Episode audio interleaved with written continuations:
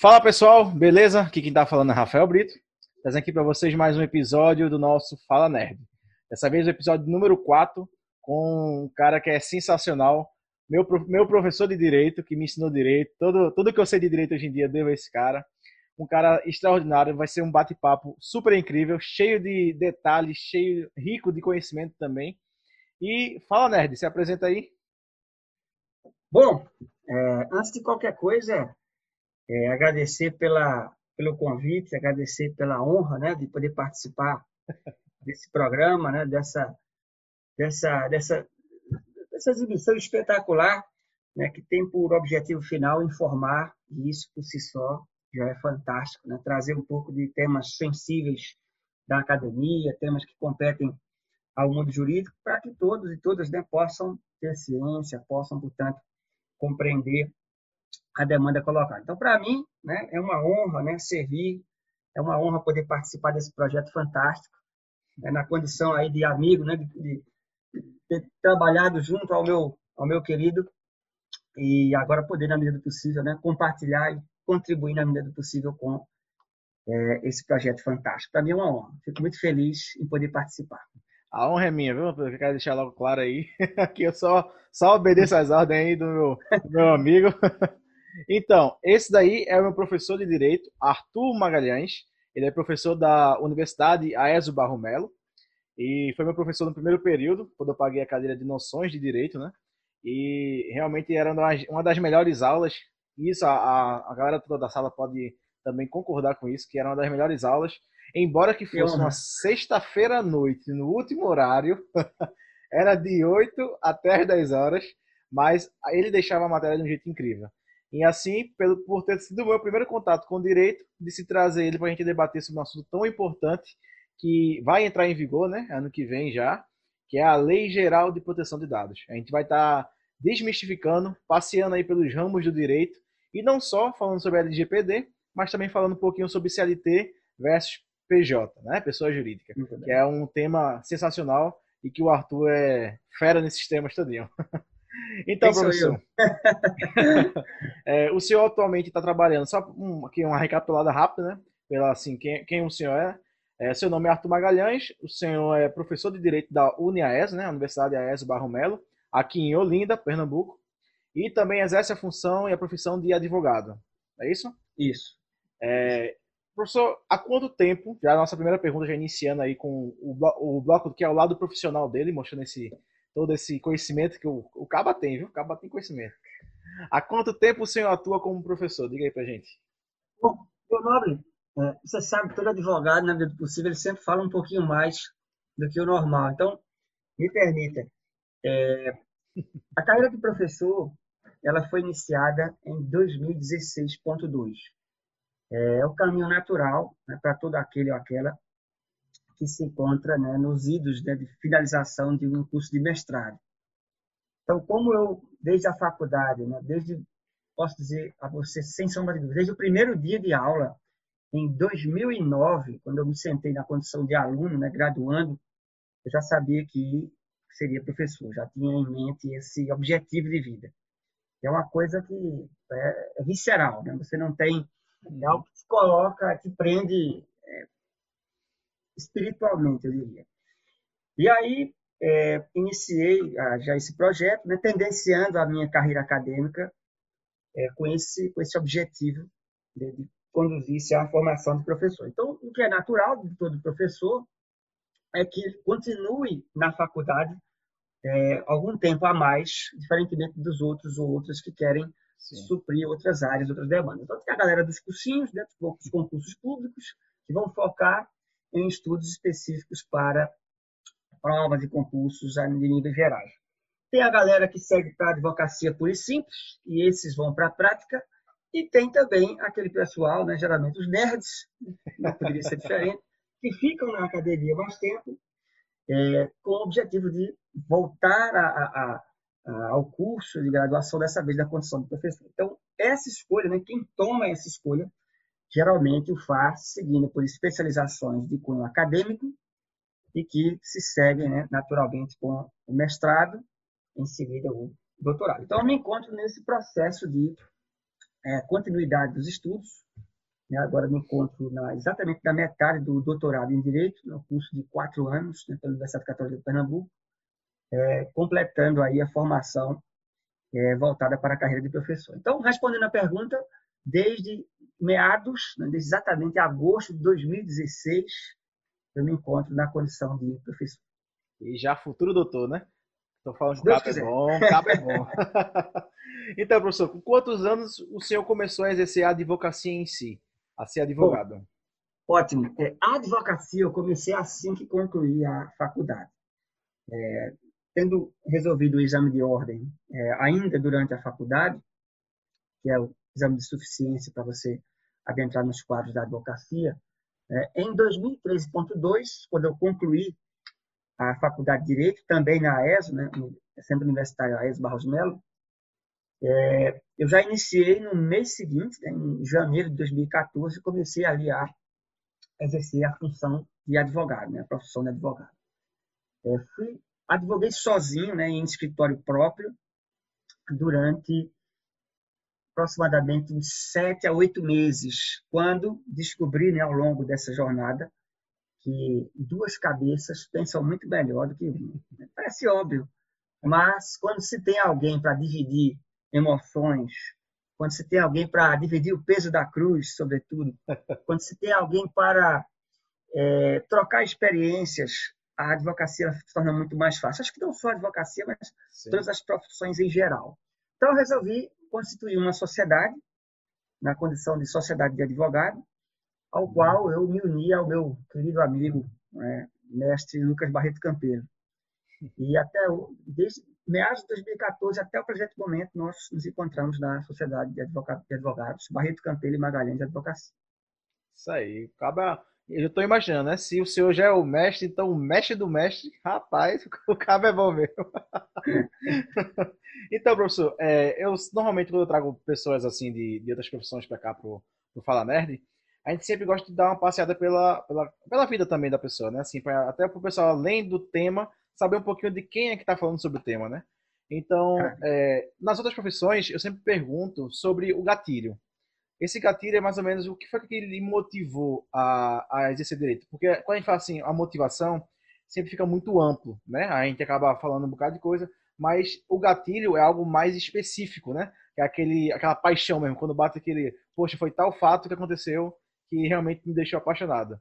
E como surgiu essa paixão pelo senhor sobre o direito? Qual foi o gatilho da, aí do, da sua paixão como direito? Porque a gente que foi seu aluno, a gente sabe que o senhor ama o que faz, senhor é apaixonado pelo que faz. Isso é notável nas suas aulas, a paixão e a propriedade com que o senhor é, se dedica a, a, lecionar sobre o direito. Né?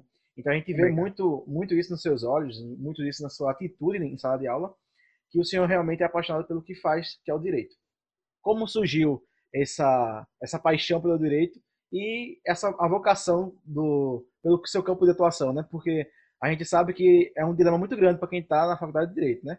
É aquele dilema, qual ramo seguir do direito? Tantos ramos, qual seguir, né? Aquele aquela incógnita gigante. Conta aí para a gente um pouquinho sobre o seu gatilho e sobre o que lhe motivou a seguir o seu ramo que o senhor hoje em dia segue no direito. Maravilha, maravilha. Bom, para a gente encontrar esse, esse gatilho eu teria que voltar no tempo antes né, de 2009, que foi quando eu decidi entrar na faculdade. Eu posso dizer que é, a, a, minha carreira jurídica, né, o interesse em fazer direito diz respeito, antes de tudo, a necessidades né, de, de, encontrar um lugar no mundo, né, de se encaixar no mundo, de se entender enquanto profissional, e que né, você, a época, né, digo isso, começo dos anos 2000, embora é, a disponibilidade e oferta né, de, de, faculdades, cursos e profissões ainda não fosse tão clara como a de hoje, né, uma carreira de sucesso ela ainda estava ligada à época ao tradicionalismo, engenharia, medicina ou direito. E geralmente isso é passado dos pais né, para conosco.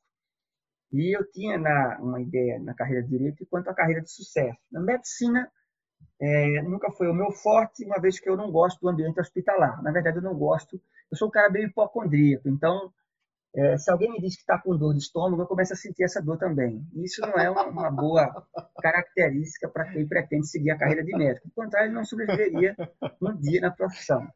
É, engenharia eu também, é, embora ache bonito, né, não, não teria condição de seguir, porque a matemática ela nunca foi muito, vamos dizer assim, amistosa com a minha pessoa. Né? Embora eu, eu admire, né, quem não sabe, que o raciocínio matemático é algo do qual é, não me convém, né? não, não se encontra no meu, no meu entender. Então, eu tenho bastante dificuldade com cálculo, com números, o que também me motivou a não seguir uma carreira de engenharia. Mas, de fato, é, eu sempre gostei do ato de falar em público, sempre gostei do ato de argumentar, sempre gostei da ideia de convencer, dissuadir, sempre gostei da ideia de, de defender, ou seja, essa, essa, essa identificação da, da, palavra enquanto instrumento de força sempre foi algo do qual eu me interessei, sempre, sempre algo do qual eu, eu observava com carinho. Então, sendo essa a função primordial né, de um profissional do direito, seja é, em que ramo for, é, onde ele vai se apresentar, seja no campo da fala, propriamente, seja no campo da escrita, né, diferentes maneiras de se expressar palavras, é, de fato, o direito é o caminho a se seguir. E aí, acredito que pela empolgação de mudar os ares é, do ambiente escolar, ou seja, sair daquele ambiente onde se estudavam os estudos padrões comuns a que se viam, por exemplo, no ensino médio, à minha época, e estudar algo completamente diferente, seriam as ciências sociais, o comportamento do Estado, né? o que é um Estado, é, entender quais são as normas de conduta que regem a sociedade, entender como se pode é, usufruir desses direitos, quais são os nossos deveres. Essa, essa, dinâmica de conhecimento, ela acabou me impulsionando. E aí, claro, né, sempre se tem o primeiro momento, né, e esse primeiro momento ele se deu exatamente quando iniciei a minha primeira aula, que me lembro até hoje, foi a aula de sociologia, não me lembro agora do nome da professora em particular, mas ali eu era apresentado às ciências sociais em um nível de educação superior, que é o caso da Faculdade de Direito. E a educação superior, de ensino superior, é a graduação em particular. Né? Todos os cursos de graduação nós chamamos de ensino superior, também os tecnológicos. Mas no caso de direito, é, quando me adentrei nesse período, nesse momento, eu percebi que aquele estudo ele era, assim, impressionante. E a época, né, hoje não mais, mas a época, é, a tendência aos estudos da disciplina de introdução ao direito era simplesmente é, colocá-lo diante de literaturas pesadas, difíceis. É, você teria que aprender uma nova língua, né, que a gente costuma chamar juridiquês, eu me lembro, na época, contabilizei mais de 143 palavras que eu nunca tinha visto da vida. Enfim, é, quando entrei naquele meio, por alguma razão, me senti desafiado e me apaixonei. E aí comecei a colecionar livros e, claro, obviamente, com os acertos das provas, né, com as notas satisfatórias, a gente vai aumentando a empolgação, aumentando a empolgação. E aí, como eu disse, né, logo ao começo, via aquilo ali uma carreira, via ali uma, um objetivo de vida e tenho procurado seguir essa, essa tendência, seguir essa, esse objetivo é, enquanto profissão, enquanto local de trabalho. É, no caso, qual foi o seu campo de atuação? Você escolheu qual campo de atuação para exercer a, advocacia? Bom, todo advogado advogado, no começo da carreira, ele tende a ser generalista. Como assim? É, no começo da profissão, que não é fácil, dado que a concorrência é gigante, é, você não pode se dar o luxo de cercear o seu campo de atuação. É, obviamente, alguns assim o fazem de maneira mais especializada, de maneira mais direta, mas, à época, necessitando de, de retornos financeiros, eu me dei ao luxo de ser generalista.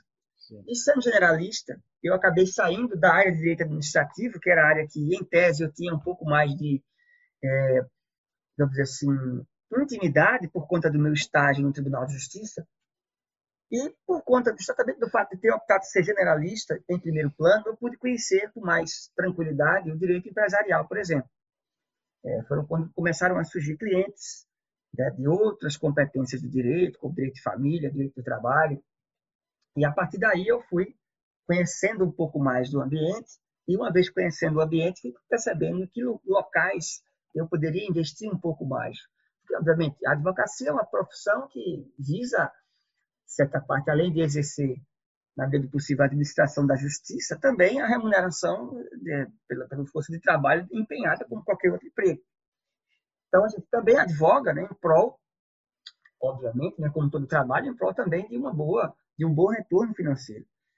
E aí eu passei a advogar, né, visualizando essas possibilidades, o que acabou me conduzindo por uma questão, talvez de destino ou não, ao campo prático de atuação mais ligado ao direito empresarial. Embora né, o campo de atuação enquanto cientista, enquanto pesquisador, que é o estudo que se faz a nível de mestrado e doutorado, ele seja um campo completamente diferente desse. Então, enquanto na carreira de advogado eu atuo no direito empresarial, é, no campo da pesquisa, a minha atuação é em direito internacional dos direitos humanos. Então, são campos completamente distintos, né, que não necessariamente dialogam, pelo menos não em primeiro plano, mas que marcam aí é, de acordo com a, a, demanda, de acordo com a exigência observada. Né? Sim, com certeza. Obviamente, a prática no direito internacional dos direitos humanos ela é uma prática que, para a advocacia, ela se restringe apenas à advocacia popular ou a eventuais organismos né, estatais ou não que se voltem para exercício desse tipo de área. Mas não é uma área muito comum, nem uma área, digamos assim, é, de fácil absorção, de fácil identificação. É Já o direito nem... empresarial é bem diferente, né? está ligado ao comércio, está ligado a atividades econômicas em geral, então encontrar clientes ou encontrar uma demanda, encontrar um retorno financeiro é muito mais fácil, muito mais tranquilo, muito mais, digamos assim, é, próxima de se acontecer do que advogar especificamente na área de direito internacional dos direitos humanos. Embora aqui e ali a gente tente encontrar, na medida do possível, é, um meio termo. Uhum, com certeza. É como, assim, eu já assisti muita série, né? Acho que eu comentei até com o senhor, foi lá em sala de aula que eu assisti a série de, de Direito, né? Law e Order, e Suits também, né? Que tem aí, que é muito famoso se eu falar que não tem nada a ver, né? A vida do advogado não tem nada a ver com essas séries. Esqueçam aquilo ali. A dramatização, ela, ela serve para embelezar, né? A dramatização, ela, ela é estética, né? Nesse ponto, ela serve para tornar a coisa bonita, né? Então, a beleza né, da, daquela série é mostrar um glamour na profissão né, de advogado, é, uma glamour na ideia de que é, o juiz é um ser passivo de convencimento, disposto ao convencimento, que na vida real nem sempre é, ocorre de maneira tão, assim, glamurosa, né? né? É como os, os filmes de, de, fazendo aqui uma, uma, analogia meio louca, mas é como, por exemplo, existem filmes que glamorizam o crime organizado, né? Caso, por exemplo, filmes de máfia italiana, né? O Poderoso Chefão, que você tem um, um, algo estético, né? A, a, a trazer ali através de uma lógica de uma máfia, quando na verdade a realidade ela se expressa de maneira bem diferente. É. No caso de algumas séries é, que retratam é, o sistema jurídico norte-americano, que é bem diferente do sistema jurídico brasileiro, você tem essa ideia de escritório de advocacia é bem sucedido, que casos muito complexos aparecem a, a, ao profissional em comento e, de fato, através de sua inteligência brilhante e do seu conhecimento e habilidade de conseguir informações, ele acaba é, fazendo reviravoltas, né? Em casos, fazendo com que se torne bonito, né? De se assistir, se torne palatável Isso. aos olhos do consumidor, aos olhos do telespectador. E é que nem o pessoal assim costuma. Você estava falando até da, da questão entre direito empresarial e o de, de, de direitos humanos e internacionalização, né? Que é o do senhor? É direito internacional e direitos humanos. Isso, perfeito. Aí eu estava até lembrando que a gente que não exerce, é, não estuda, né, o campo do direito, a gente que é de fora, e a gente assiste essas séries, é, a gente acaba, quando a galera entra para fazer a faculdade de Direito, 90% dos casos, eu acredito, chutando eu na minha opinião, a galera vai com a, a mentalidade de seguir a, a, o ramo criminalista, né? Porque quando se fala em advogado, se pensa muito na parte criminalista, na parte de é, trabalhista, né? E assim, realmente, eu, eu sabia que existia esse ramo que o senhor estuda pelo seu doutorado, justamente pelas suas aulas que o senhor, eu lembro que a gente foi um dos últimos assuntos que a gente abordou, né, no primeiro período, que foi sobre o direito internacional. E, mas assim, por fora, a gente não vê é, mencionando que existe um direito internacional, né? E acho bem engraçado isso. É, é, mais abrangente a questão do direito criminalista e trabalhista também, que a gente sabe quando o negócio aperta no bolso, a galera já sabe para onde correr, né? Muito porque, meu caro, é, o direito internacional dos direitos humanos, ele, embora seja possível é, atuar com ele, ele é um, um, direito que o custo de operação ele é muito caro. Por quê? Porque o direito internacional dos direitos humanos, por exemplo, ele contempla a possibilidade de você é, encaminhar, né, por exemplo, a Comissão de Direitos Humanos da ONU, o Comitê de Direitos Humanos da ONU, corrigindo, é, eventual é, violação de direitos humanos que ocorra no país.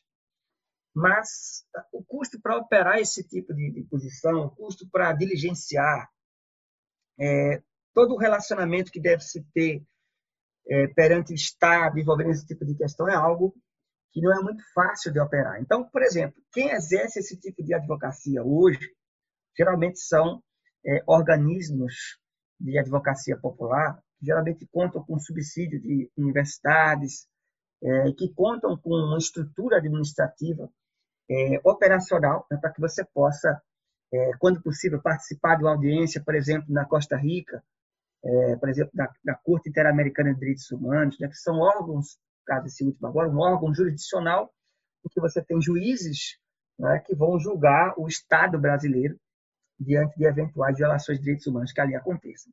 Então, geralmente, quando se tratar de, de uma demanda né, que exige um, um suporte né, por trás, um suporte financeiro, um suporte é, logístico, ela acaba não sendo muito fácil de se trabalhar na condição de advogado, embora seja extremamente fértil de se operar na condição de pesquisa, na condição de estudo, na condição de ciência. Então, por exemplo, é, a linha de direitos humanos é uma linha muito comum aqui nas pós-graduações é, brasileiras. Então, por exemplo, eu estudo hoje, no meu doutorado, questões relacionadas a povos indígenas.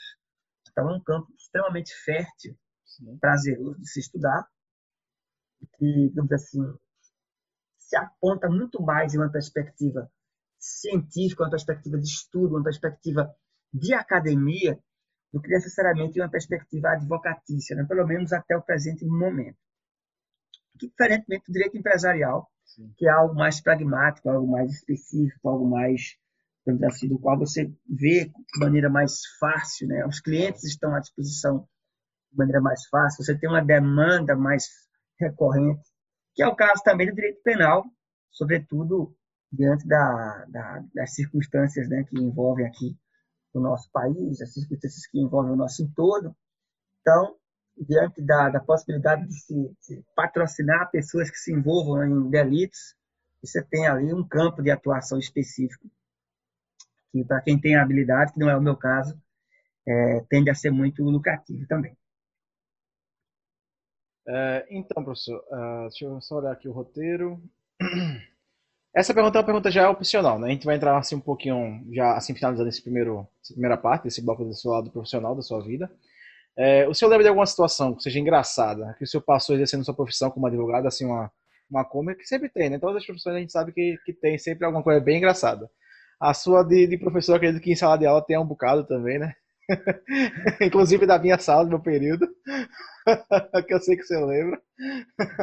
Mas assim, a sua, seu lado como advogado. O senhor lembra de algum?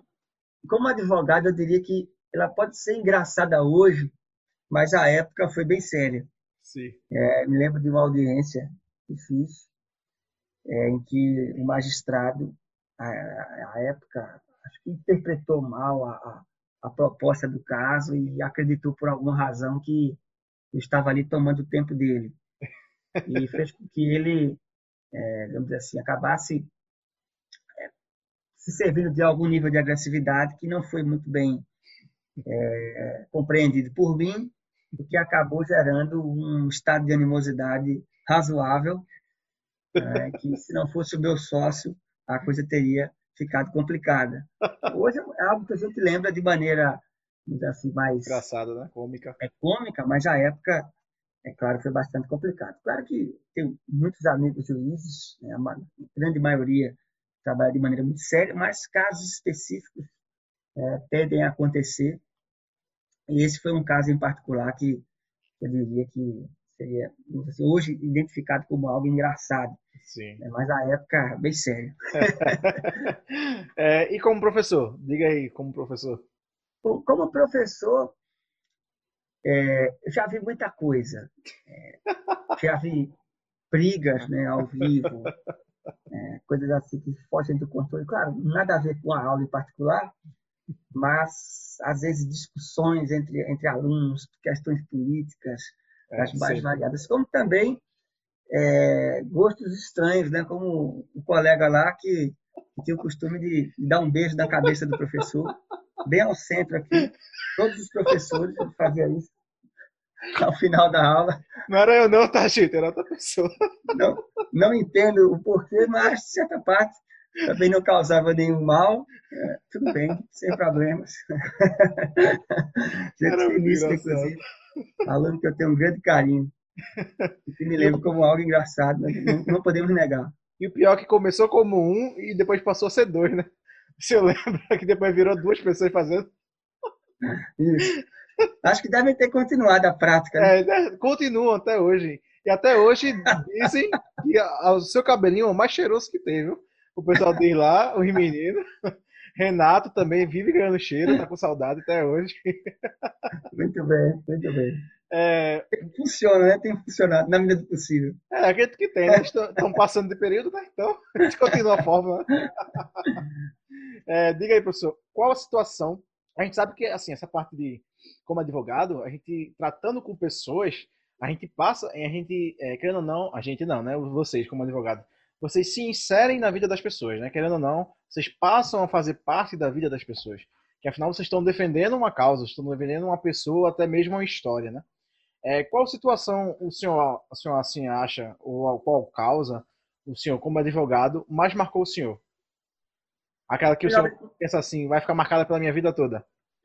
Na advocacia, eu costumo dizer que muitas vezes o papel do advogado o da advogada não é necessariamente de promover o litígio ou de se visse como uma arma de confrontamento. Eu penso que na advocacia você também pode exercer o papel de conciliação. E eu desconfio que um dos momentos que mais, mar... mais marcantes da minha carreira enquanto advogado foi quando eu consegui conciliar uma família. Né? Caso se dava a respeito entre um pai e uma filha, né?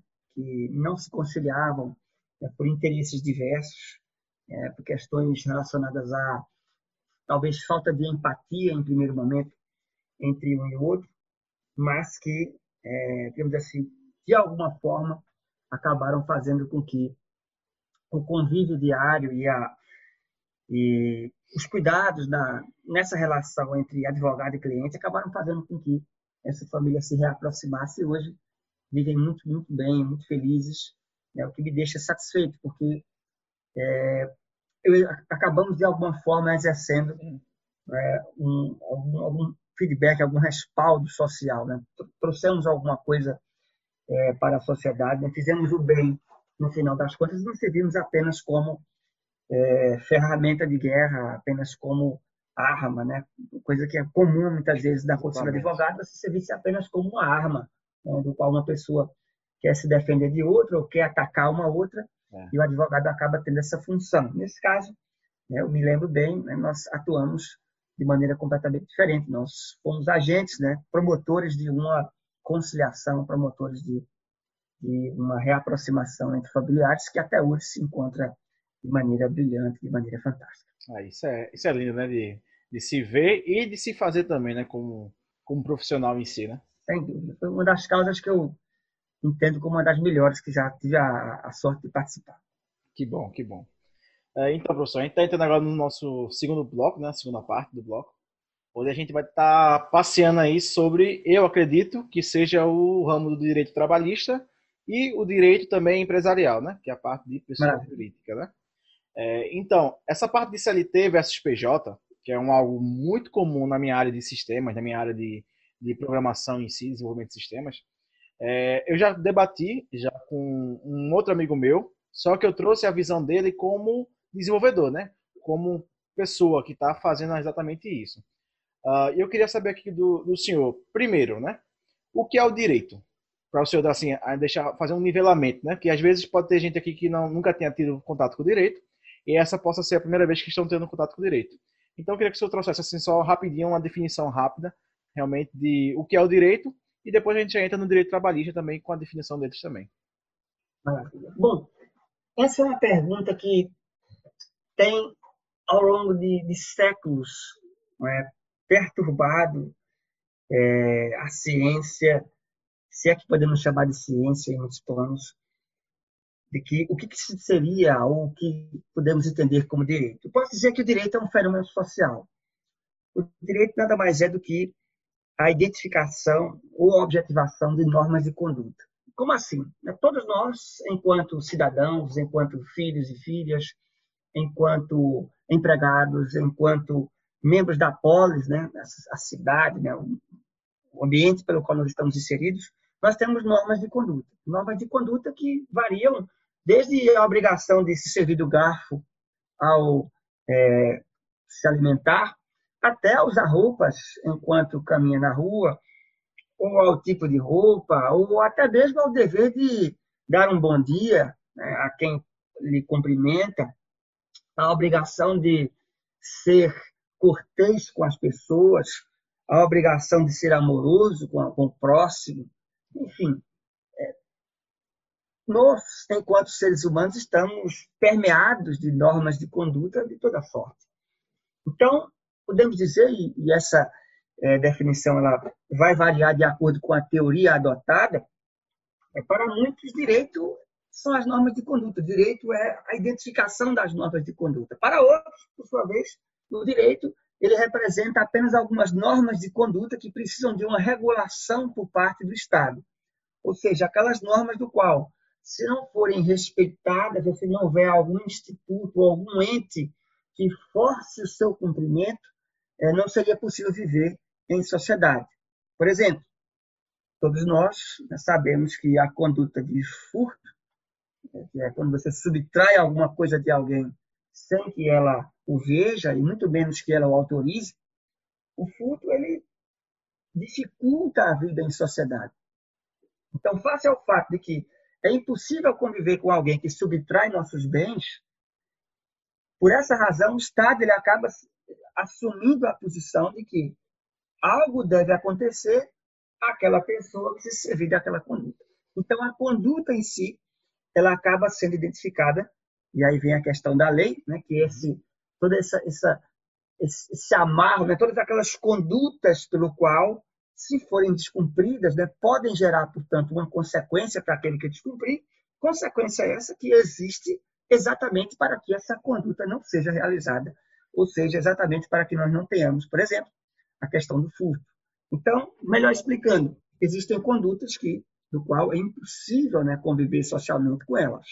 E para isso, o Estado, né, na condição de é, legítimo, é, legítimo possibilitador ou legítimo autor da violência, é, o Estado ele acaba se servindo dessa sua prerrogativa para poder é, fazer com que se tenha uma consequência é, para todos aqueles que se dizem de maneira contrária, se assim podemos entender, ao direito. Mas facilitando, se assim podemos dizer, o direito, portanto, o controle né, de condutas é um controle de comportamento. Essa é a, assim, é a função essencial, é para isso que o direito serve, né, controlar né, condutas, né, regulação de condutas, um sistema de regulação de condutas. Não sei se foi muito claro, ou se filosofei demais. Mais claro que E é, uma coisa, uma, até uma curiosidade assim, né? Que essa é a primeira pergunta que o senhor faz na nossa primeira aula, não é isso? Lá do, do a, da cadeira de introdução ao direito, noções de direito, quer dizer, que a gente passa pela cadeira de noções de direito.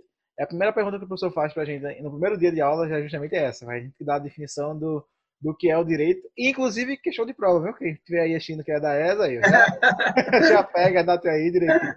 questão de prova.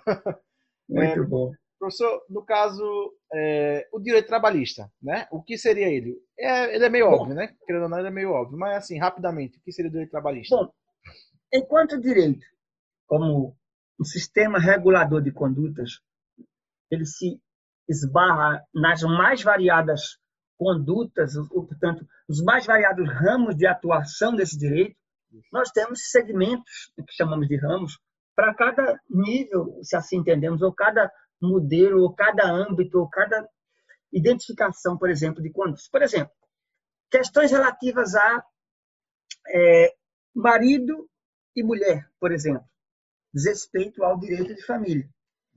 Ou seja, divisão de bens relacionadas ao matrimônio, questão típica de direito de família. Por exemplo, como deve se dar um contrato social, questões relativas a direito empresarial. Como se como se, como deve, como se deve lidar, por exemplo, a regulação de como se dará uma eleição, ou seja, quais são as regras que regem o procedimento eleitoral, direito eleitoral. E, como não poderia ser diferente, todas as regras que regem, princípios e regras que regem a relação de emprego, essas né, são identificadas pelo termo né, direito do trabalho. Exatamente. E também dizendo mais uma vez que é questão de prova também, que eu lembro que tem uma questãozinha dessa na prova. O senhor está entregando sua prova todinha aí, viu? é, então, uh, já que a gente está entrando no direito trabalhista, certo? É, quais são os, os, ramos de direito? Não preciso dizer que senhor acabou de falar, porque a pergunta era quais os ramos de direito que cobre cada um. O ramo que é trabalhista cobre a parte trabalhista, o ramo empresarial cobre empresarial, que no caso seria a pessoa jurídica, que é PJ, né?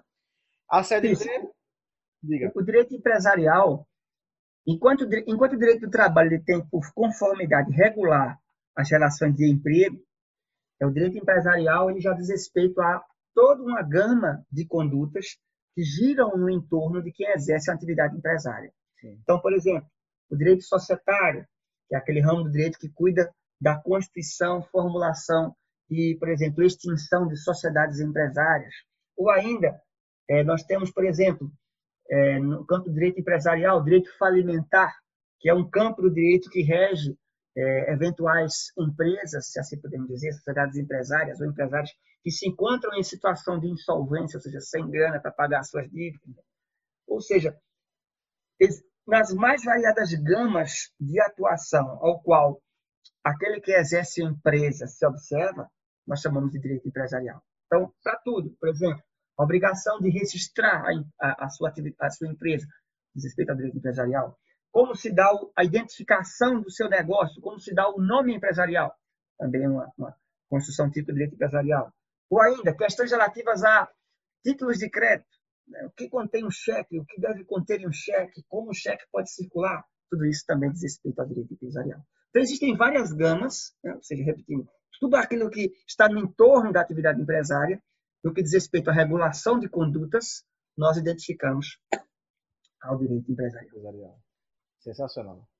É, é, no caso, diga para a gente a definição do que é CLT.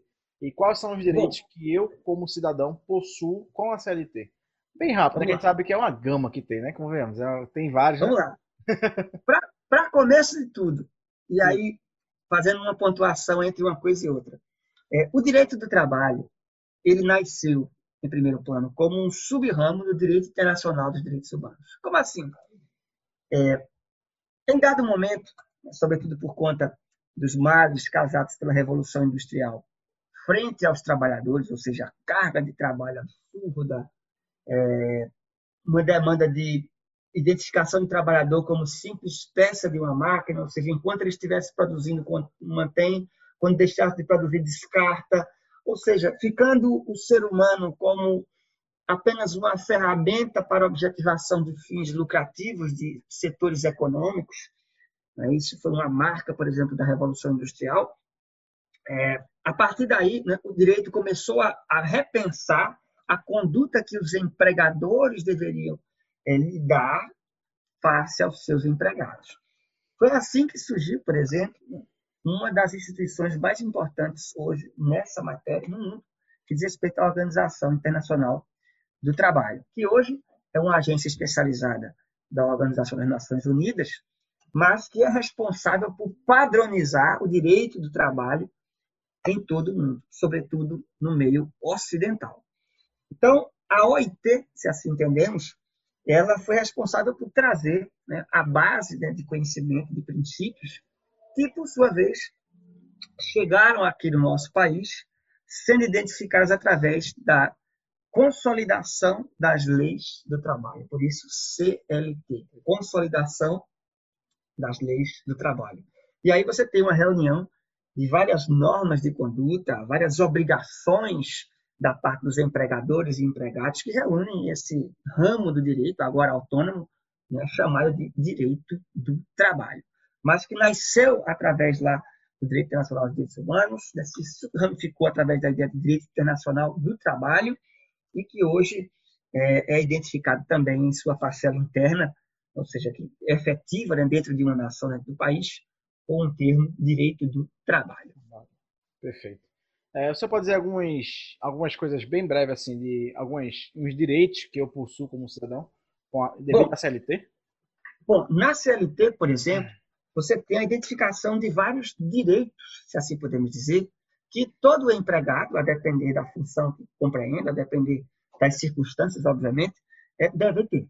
Por exemplo, o direito ao 13 terceiro salário, que é um salário a mais que se ganha ao final de um ano, por exemplo, ou ainda o direito às férias, né, a possibilidade que o trabalhador ou trabalhadora tem de poder gozar de alguns dias né, para descansar, para se revigorar energicamente, para se, se restabelecer, ou seja, dedicar um pouco de tempo a si próprio, ou ainda o direito ao aviso prévio, você saber com antecedência que você será dispensado, para que você possa, portanto, buscar outros objetivos, buscar outras oportunidades e não caia simplesmente é, no vácuo.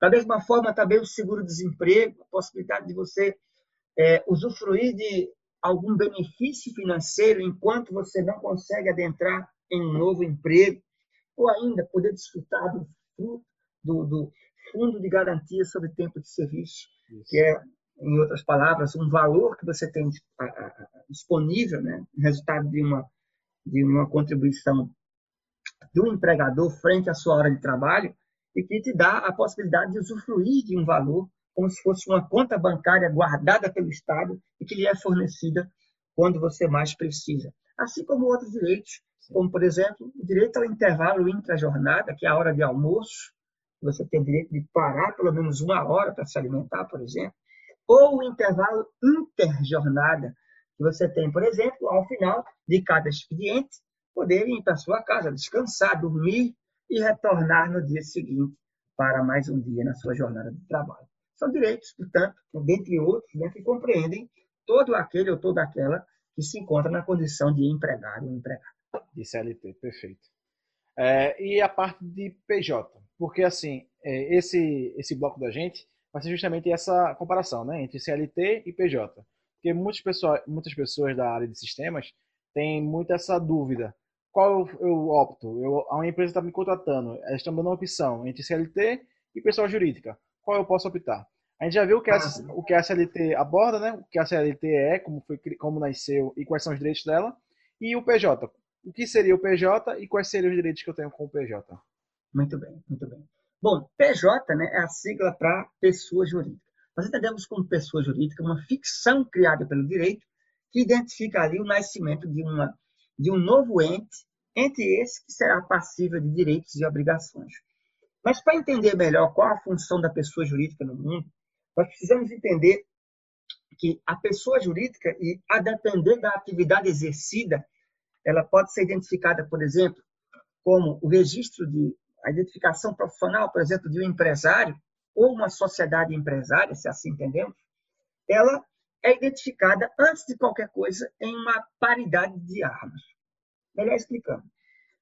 Em uma relação de emprego, a legislação ela identifica que não há igualdade entre o empregado e o empregador. Ou seja, em uma relação de emprego, nós temos uma parte que é hipersuficiente, nesse caso o empregador, que detém os meios de produção, que detém é, o controle daquela relação de trabalho. E, do outro lado, nós temos a parte hipossuficiente, que é a figura do trabalhador, aquele que depende do empregador para poder receber o seu salário, portanto, sobreviver em meio às circunstâncias.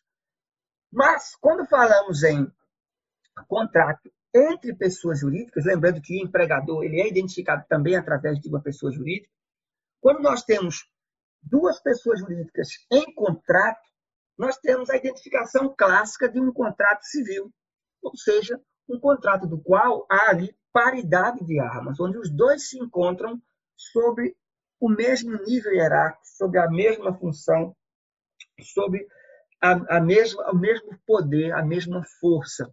E a partir daí, sendo, portanto, um contrato entre pessoas jurídicas, tanto entre sociedades ou entre empresários, se assim podemos dizer, é, não há, portanto, boa parte dos direitos que o Estado garante ao trabalhador no que diz respeito, por exemplo, a um contrato de emprego.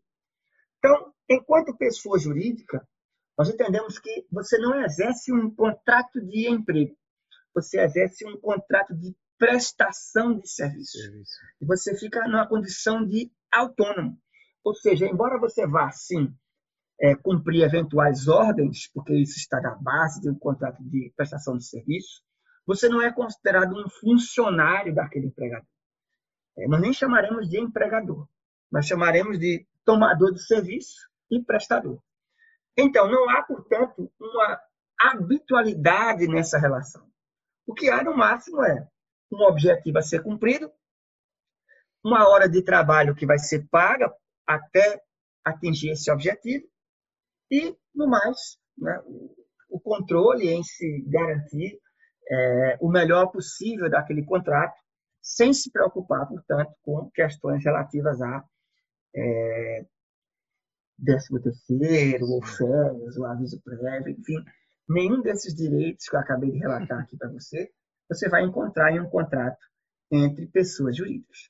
Então, é, melhorando a explicação, se eu opto né, por criar, por exemplo, é, me inscrever, por exemplo, lá, é, como microempreendedor individual, se eu opto por me inscrever enquanto empresário, se assim podemos entender, é, eventual contrato que eu faça com outro empresário não será chamado de contrato de emprego, mas sim será um contrato de prestação de serviços. Contrato esse também, que a depender, a depender das condições, pode também ser chamado de empreitada. E a diferença entre um e outro é que na empreitada eu recebo quando eu terminar, eu recebo pelo que eu fiz, eu recebo pelo resultado. Ao passo que na prestação de serviço eu recebo pela hora trabalhada até atingir aquele resultado. Então, nós temos contratos diversos, mas que, na sua natureza tipicamente civil, você tem, portanto, uma paridade de armas. E, claro, você tem um retorno, obviamente, daquilo que lhe foi pactuado, que lhe foi contratado, mas você não tem mais do que isso, ou seja, apenas o pagamento pelo que foi construído, apenas os direitos e obrigações comuns a contratos civis. Você não vai ver, por exemplo, a obrigação de, de, de oferta de vale transporte, oferta de é, comunicação de férias. Enfim, você também, por outro lado, também não vai ter a figura da habitualidade. Você não tem a obrigação de comparecer àquela estação de trabalho, a obrigação de cumprir ordens diversas. É, você falta né, na prestação de emprego, é, prestação de serviços, corrigindo, vários elementos que são comuns a um contrato de emprego, por exemplo. Perfeito, perfeito. É, uma coisa que a gente costuma ouvir muito quando a gente começa a, a exercer né, a contratação por pessoa jurídica, que a gente, afinal, a gente vai até é, se aprofundar um pouquinho mais em pessoa jurídica, que CLT é bem comum, né? CLT acho que todo mundo já conheça, que vivencia isso, mas o pessoal jurídica são algo que poucas pessoas sabem, né? Então, algo que a gente começa a ouvir muito é sobre essa palavra simples nacional ou regime tributário.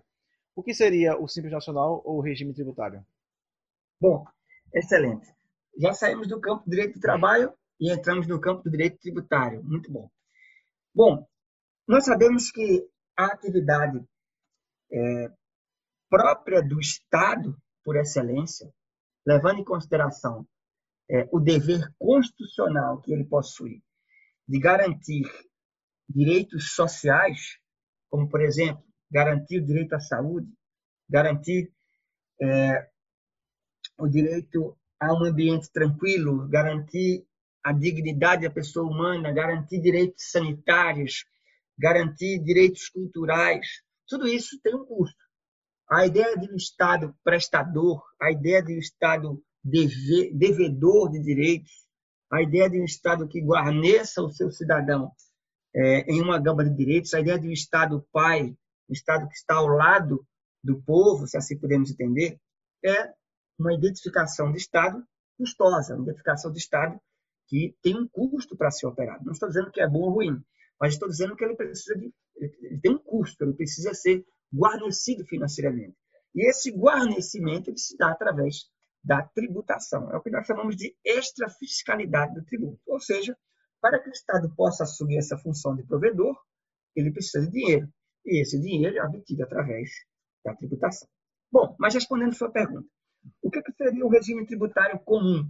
O regime tributário comum é um regime que identifica, através daquele que exerce atividade empresária, por exemplo, é, os mais variados tributos a serem cobrados de acordo com as competências observadas dentre aquilo que se identifica.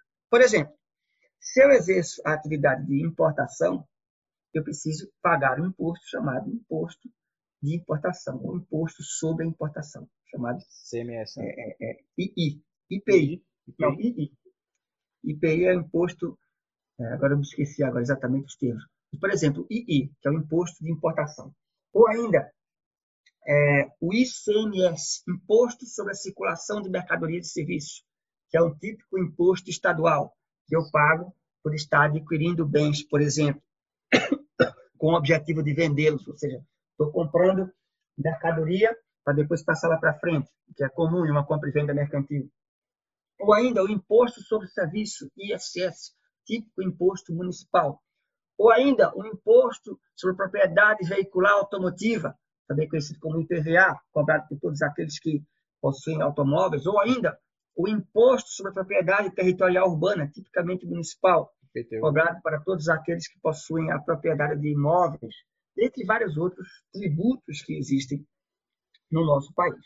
Bom, o que se sabe é que, de acordo com a atividade empresária exercida, você pode ser submetido a uma série é, de custos, a uma série de contas a serem levadas em consideração. E sabendo disso, né, para facilitar é, a atividade empresária, é, criou-se no Estado brasileiro a figura de um regime tributário simplificado, ao qual eu, enquanto empresário, enquanto, é, enquanto aquele que exercita atividade empresária, pudesse resolver os meus problemas tributários de maneira mais fácil, de maneira mais simplificada.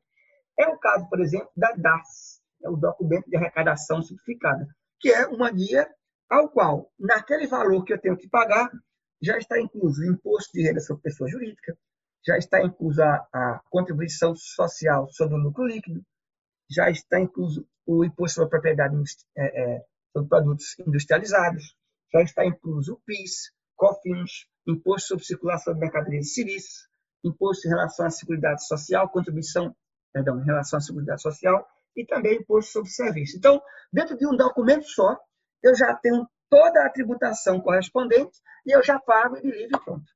Diferentemente, por exemplo, de uma macroempresa, né, aquela que movimenta um faturamento superior anual a mais de 4,8 milhões de reais, por exemplo, você tem, portanto, o dever de lidar com cada uma das competências, ou seja, lidar com a União Federal para resolver o problema relacionado a, ao imposto de importação, ou ainda ao imposto de renda sobre pessoa jurídica, da mesma forma, lidar com o Estado de Pernambuco, por exemplo, para resolver questões relacionadas ao ICMS, Imposto sobre Circulação de Mercadorias e Serviços, ou ao IPVA dos automóveis que se encontram à disposição do empresário. E ainda, da mesma forma, lidar também com o município, no caso do município do Recife, para resolver questões relacionadas ao Imposto sobre a Propriedade Territorial Urbana, IPTU, ou Imposto sobre Serviço, dentre outros exemplos. Então, para o macro empresário, se assim entendemos, o empresário que exerce uma atividade empresária de faturamento superior a 4,8 milhões anuais, é, você tem sim todo uma, um trabalho muito maior, né, toda uma complexidade na atuação fiscal muito maior, e por isso é indispensável a função de um contador, para que você possa, portanto, pagar todos os tributos referentes à sua atividade empresária. É, situação essa que demanda tempo, que demanda dinheiro, que demanda uma estrutura administrativa no interior de sua empresa, para que você assim possa fazer. Que é diferente, por exemplo, de um microempreendedor individual, que é uma pessoa que detém no máximo até um único funcionário recebendo salário mínimo é. e que, por sua vez, tem um faturamento anual de, no máximo, 81 mil reais. Veja a diferença. 81 mil reais para 4,8 milhões. Então, nós estamos falando de empresários, né, igualmente empresários, mas que se encontram em uma distância de desempenho financeiro muito grande. Então, para esses, né, e a legislação ela libera o Simples Nacional, até quem tem uma renda de até 4,8 milhões anuais, nós chamamos de APP, que depois a gente vai fazer essa diferenciação um, um a um, e que permite que você, portanto, possa pagar os seus impostos, assim podemos entender, de maneira simplificada, né, através de um único documento, né, que é o documento de arrecadação do Simples Nacional. E a EPP, se não me engano, é a empresa de pequeno porte, não é isso? Isso. Pronto, então Hoje, né, nós temos é, três níveis né, de empreendimentos e o Estado, até para facilitar o fato desses empreendimentos crescerem, nos diferenciam através do faturamento anual. Ou seja, tudo aquilo que entra, independentemente do que vai sair ao longo de um ano. Então, nós temos a primeira classe, que é o microempreendedor individual, ou seja, aqueles que, que possuem faturamento de até 81 mil reais ao ano. Geralmente, o MEI ele só pode ter no máximo um funcionário. A maior parte do MEI, eles trabalham sozinhos, mas você até pode ter um único funcionário e rapidinho. recebendo no máximo o salário mínimo. Também que, pode ser mínimo. Se eu não me engano, é até a parte da agente de sistemas, né? Quando a gente exerce uma contratação por pessoa jurídica, opta para pessoa jurídica, a gente opta por abrir um MEI, né? Que assim, Exato. é até a lógica, né? Não posso abrir um EPP, que é uma, uma, uma pequena porta, que você vai falar aí mais posteriormente. Mas assim, o MEI é o mais comum. Para a gente Exatamente. quer exercer justamente essa contratação. Continue. É, perfeito. perfeito. E o MEI, ele adentra na plataforma chamada CIMEI, que é um simples voltado para o MEI, ainda mais simplificado, com valores ainda mais específicos, ou seja, tudo levando em consideração o fato de ser aquele empresário né, alguém que ainda não detém grande saúde financeira e cuja atividade ainda é, precisa de um apoio por parte do Estado que não tem como competir de igual para igual, por exemplo, com uma macroempresa. É, seguindo né, a escalada de crescimento. Rapidinho, professor. É, uma curiosidade até, não sei até se o senhor sabe, para mim foi novidade, estar até pesquisando sobre esse assunto essa semana. Eu me deparei com um aplicativo que o governo lançou para a gente estar tá abrindo MEI. Ou seja, o que a gente precisava antes de fazer indo no cartório né, e tal, hoje em dia a gente só precisa baixar um aplicativo na Play Store e você consegue abrir o seu MEI justamente já online a facilidade da tecnologia que está evoluindo hoje em dia a um nível absurdo, né? Curioso é que o MEI, ele tanto pode ser, e aí nós chamamos de fato MEI, quando ele está ligado a atividades empresárias, e aí o que é uma atividade empresária? Né? Quem diz isso é o Código Civil, artigo 966. É todo aquele que exerce atividade econômica organizada de maneira habitual, voltada para a produção ou circulação de bens e serviços. Então, se você tem se você atua de maneira habitual, ou seja, todo dia você trabalha nisso, é a sua profissão, esse é o seu trabalho, é, seja produzindo ou circulando bens ou serviços, é, de maneira organizada, obviamente, isso pressupõe algum nível de organização, uma contabilidade, um controle de estoque, você então exerce atividade empresária. E aí você pode ser empresário, seja atuando na condição de microempreendedor individual, tendo ali o seu registro facilitado através da SEBRAE, por exemplo, seja ainda igualmente empresário, aquele que exerce atividade econômica da mesma forma, mas com faturamento de 100 milhões de reais, por exemplo, ao final de um ano. Ambos são considerados empresários para o direito empresarial. Agora, o tratamento do Estado em relação à tributação vai mudar de acordo com a saúde econômico-financeira e o, o perfil, é, digamos assim, de potência né, econômica de cada um desses empreendimentos. E aí, é, seguindo, se você já tem uma estrutura um pouco maior, já tem, por exemplo, é, mais de um faturamento superior a 81 mil reais ao ano, e que vai de 81 mil até 360 mil reais ao ano, então né, você já é considerado, identificado como, como uma microempresa, ou seja, e aí leia-se, podemos falar em uma sociedade empresária, podemos falar ainda da figura de um empresário individual, ou até mesmo de, um, de uma empresa individual de responsabilidade limitada, ou até mesmo de uma sociedade unipessoal, nós temos, portanto, um negócio né, muito mais forte, muito mais, digamos assim, vigoroso, e que tem a opção também de submeter-se à tributação pelo regime do simples, podendo também fazê-lo pelo lucro é, real ou pelo lucro é, presumido, a depender da escolha que se faça, mas que já será registrada, né, como manda o figurino, diretamente na junta comercial, porque em se tratando de empresa, e ela de fato é, ela já terá um pouco mais de, assim, de controle, um pouco mais de é, um pouco mais de regularidade. Já, já é necessária a figura de um contador, já é necessário que você se encaixe algumas observações, o estabelecimento comercial já passa a ser um dos pontos é, principais e importantes para o exercício dessa atividade. E com isso você também vai seguindo né, o curso dessa operação. No mais, quando se tem um faturamento entre 360 mil e 4,8 milhões ao ano, então nós temos a figura da empresa de pequeno porte. E essa também pode optar pelo simples, também pode optar, claro, se quiser, pelo regime de tributação sobre o lucro real ou o lucro presumido, mas, de todo modo, já se encontra como um empreendimento mais rigoroso, mais forte, em que nós chamamos de empresa de pequeno porte. Bom, acima de, fatura, de um faturamento acima de 4,8 milhões até o limite que você puder imaginar, nós temos aqueles empreendimentos de médio a grande porte. Então, quando, e aí, resumindo, quando você ultrapassa esse faturamento, então você já não pode mais ser do simples, porque você já tem um vigor econômico significativo, fazendo com que você, de fato, opte né, pelo lucro real presumido, mais especificamente pelo lucro real, para que você possa ali identificar, perante tudo o que você ganha, né, o quanto você deve pagar, por exemplo, a título de imposto sobre a renda da pessoa jurídica, ou ainda em relação à contribuição social sobre o lucro líquido, ou seja, para que você possa retribuir ao Estado a tributação correspondente com a atividade empresária que você está observando. Além do mais, né, enquanto empresa de médio ou grande porte, você terá também que gerir a sua tributação de acordo com cada segmento, de acordo com cada competência que vai demandar esforço, mas convenhamos, se você tem um faturamento superior a 4,8 milhões, você tem vários funcionários, você tem uma atividade muito mais, não vou dizer confortável, mas muito mais, digamos assim, significativa. Ampla, ampla também, né? É, professor, entrando agora num, numa polêmica depois dessa aula, né? Que isso aqui foi uma aula. que eu, eu, sinceramente, lembrei muito das suas aulas do, do, lá no, na faculdade, né? Isso aí foi justamente o tema da, das nossas aulas. E o senhor falou exatamente assim, muitas coisas parecidas que o senhor falou também naquela época que veio aqui, passou um filme né, na cabeça.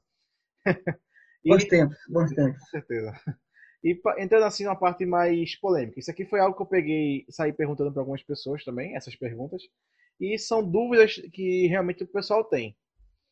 É, a primeira dúvida é o seguinte, é algo mais específico, né? O profissional ou corretor, pessoa jurídica de PJ, tem direito ao INSS e à Previdência Social? Bom, o fato de ser pessoa jurídica e o fato de trabalhar perante outra na condição de prestador de serviço, é, ao menos que ele o faça pessoalmente, fazendo a sua própria contribuição, por exemplo, à Previdência, né, pagando aqueles valores né, que nós chamamos de, de recolhimento de contribuição, para que você possa dispor de uma aposentadoria no futuro. Se você não o fizer por si só, você não pode obrigar que o seu tomador de serviço faça por você, porque você não se encontra em uma relação de emprego, você se encontra em uma relação de prestação de serviço. Esse é o grande ponto. E aí, se assim observamos, né, se você se encontra na condição de empresário, prestando serviços a outro empresário, você não pode falar em direitos trabalhistas. Porque, de fato, você se encontra em uma posição de igualdade. Você se encontra perante é, paridade de armas, perante pessoas que prestam serviços é, sem necessariamente haver ali Sim. um encadeamento profissional no que diz respeito a uma atividade trabalhista. Nós costumamos dizer, é, até para identificar, que em toda relação empregatícia, nós vamos encontrar cinco elementos que sempre vão estar presentes. Vou explicar depois por que eu estou falando isso. Primeiro, onerosidade. Obviamente, todo contrato de emprego envolve pagamento de salário, certo? Subordinação, esse é um ponto importante. Em todo contrato de emprego, a identificação de hierarquia entre empregado para com empregador ou vice-versa é clara. há hierarquia entre empregador e empregado. Isso ninguém tem dúvida. A ideia de subordinação é clássica no direito do trabalho. No mais, pessoalidade. Se eu estou trabalhando para alguém na condição de empregado, eu não posso me fazer substituir por outro, porque eu sou empregado dele. Eu não posso dizer, ó, oh, vou mandar o meu irmão resolver essa guerra para você e hoje ele vai no meu lugar para o trabalho. Isso não existe. Isso não existe. A pessoalidade, ou seja, você ir pessoalmente é, ao cumprimento do contrato, é uma marca clássica de um contrato de emprego. No mais, pessoa física. Não existe contrato de emprego entre pessoas jurídicas. Todo contrato de emprego é entre uma pessoa física e outra pessoa física, ou entre uma pessoa jurídica e uma pessoa física. E, por fim, e esse é o ponto principal, nós temos a figura da habitualidade. Ou seja, o emprego ele não, não se concretiza com um ato, mas ele se concretiza com a continuação de muitos atos. Ou seja, todos os dias eu vou ao posto de trabalho e atuo na minha função, seja lá quantos objetivos eu tenho que cumprir ao longo do dia, ao longo da semana, ao longo do ano. Mas eu sempre estarei lá cumprindo as minhas funções. Então, por exemplo, se eu sou um advogado contratado na condição de empregado, eu vou cobrir todas as causas que aquele empreendimento tiver porque eu sou advogado contratado, sou advogado empregado. Diferentemente de uma prestação de serviço em que eu poderia trabalhar apenas para resolver aquele processo em particular e não outro.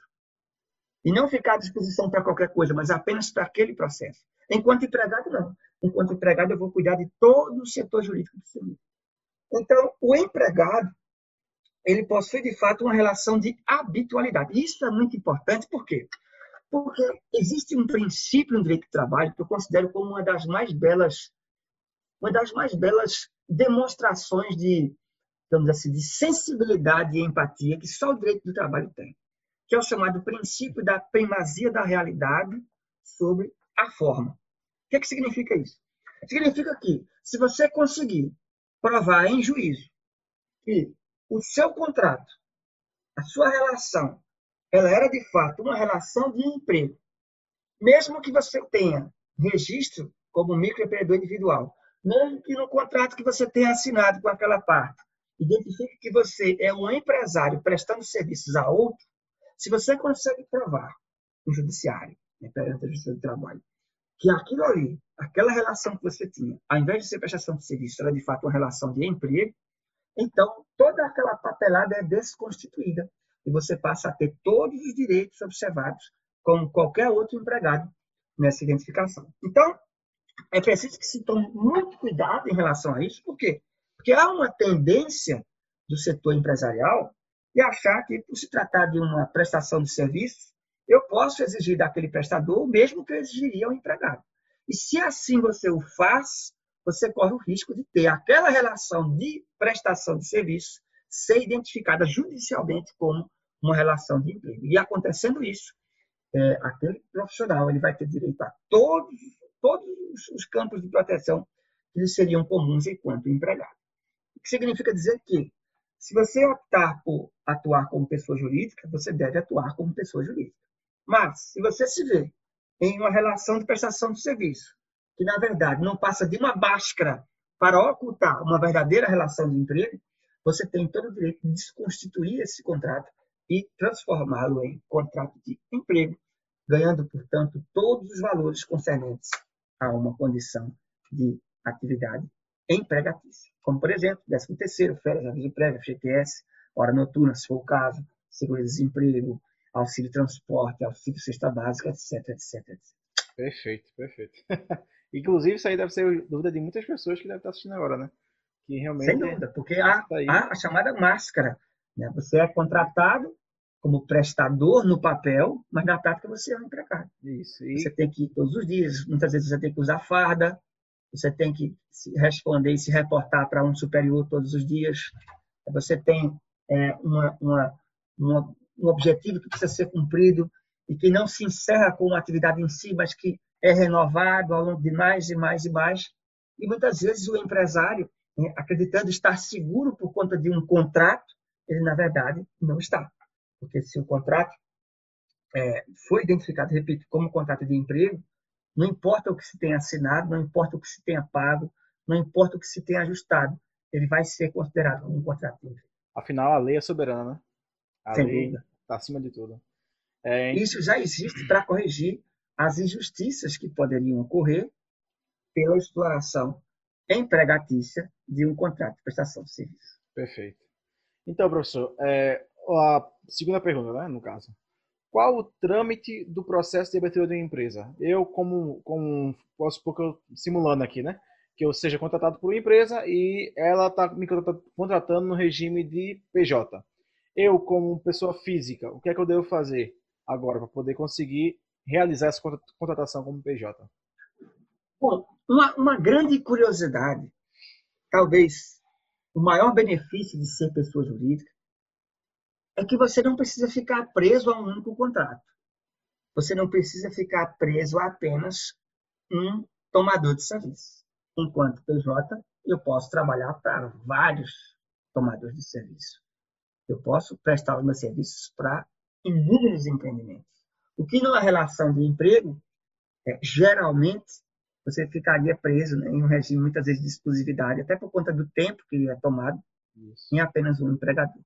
Bom, se eu tenho interesse em me transformar em PJ, eh, se eu vou exercer uma atividade eh, identificada como empresária, por exemplo, se eu vou prestar serviços eh, de, um, vamos lá, usar um exemplo, serviços de eh, limpeza de computadores, então, um exemplo assim bem bem simplista, assim. eu vou ser contratado para deixar os computadores daquele empreendimento com o maior nível de capacidade possível. Eu vou cuidar Manutenção. da manutenção dessas máquinas. Bom, isso é considerado um serviço e é considerado um serviço de natureza empresária. Então, no caso, né, na posição de MEI, eu posso buscar o SEBRAE, por exemplo, e realizar o meu registro.